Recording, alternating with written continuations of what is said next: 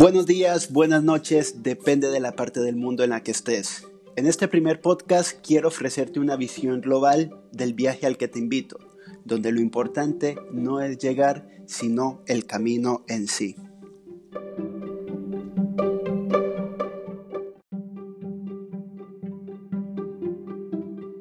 La primera pregunta es ¿por qué estoicismo? Porque es una visión del mundo enfocada en lo práctico. No solamente son bases teóricas elevadas, son ejercicios que se traducen en pensamientos, deseos, sentimientos y sobre todo en conductas para vivir una vida agradable, sin ruidos externos, para vivir una vida digna. La segunda pregunta es, ¿qué puede aportar el estoicismo a mi visión global del mundo, a mi visión personal? Pues básicamente un marco fuerte al tiempo que versátil, realista al tiempo que optimista.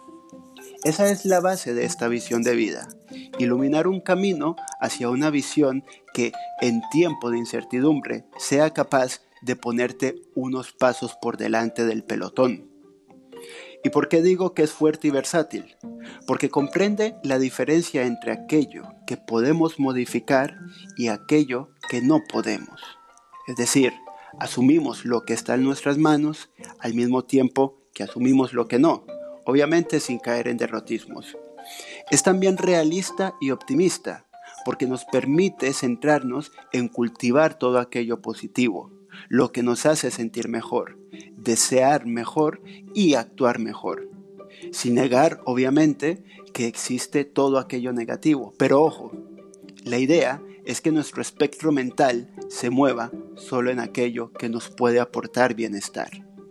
Y bien, la pregunta también es, ¿cuál es la base de acción de toda esta idea? ¿Cómo podemos enfocar toda esta idea? Pues quiero que te quedes con una idea, solamente con estas dos palabras. Creo que va a cambiar tu vida. La dicotomía estoica. Traducción. ¿Qué depende y qué no depende de mí? Preguntarse eso te da un gran poder, porque comienzas a ver el mundo de otra manera. Fijaros, te voy a poner dos ejemplos. Primero, la situación, la situación actual nos ha traído muchas dudas, muchas incertidumbres y sensación de impotencia incluso. Normal que nos sintamos así si pensamos que temas, en temas que no podemos controlar, por ejemplo, una pandemia global, una vacuna tardía, pero, ¿y si me centro en aquello que sí que puedo controlar? Por ejemplo, en mejorar mi conocimiento sobre cómo puedo ayudar, a nivel social, cómo crecer como persona. ¿Debo desaprender o aprender nuevas habilidades? Puedo, por ejemplo, hacer un podcast hablando del estoicismo. Dos, no puedo, en segundo ejemplo, no puedo obligar a alguien a amarme, pero puedo hacer todo lo posible y solo lo posible, lo que está en mis manos para ganarme el amor de esa persona. Fijaros que aquí hay una gran diferencia.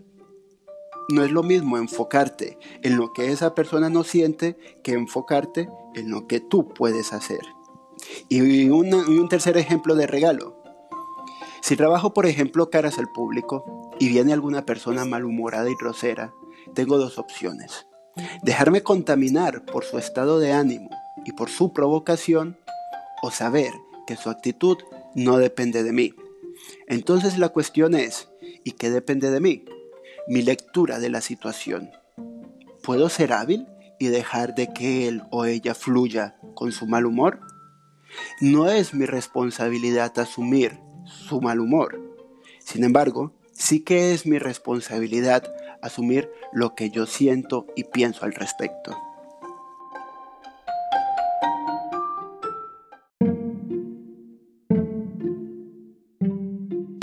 Amigo, amiga, tengo una noticia. En esta realidad muy pocas cosas dependen de nosotros y se reducen en cómo enfocas tú la realidad, cómo te sientes y qué marco mental has cultivado. Por tanto, Soltemos lastre, seamos realistas, centrémonos en aquello que sí depende de nosotros, dejemos de lado todo el resto. Es una cuestión de salud mental.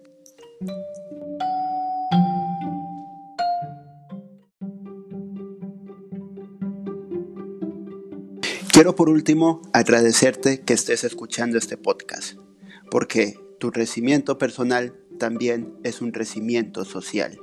Tu bienestar afecta a todos aquellos que están alrededor y viceversa. Pues bien, sin más, continuamos adelante. Espero haberte ofrecido una pequeña visión de lo que es el estoicismo y cómo puede ayudarte y prontamente tendremos un segundo episodio hablando lógicamente del estoicismo útil. Hasta luego.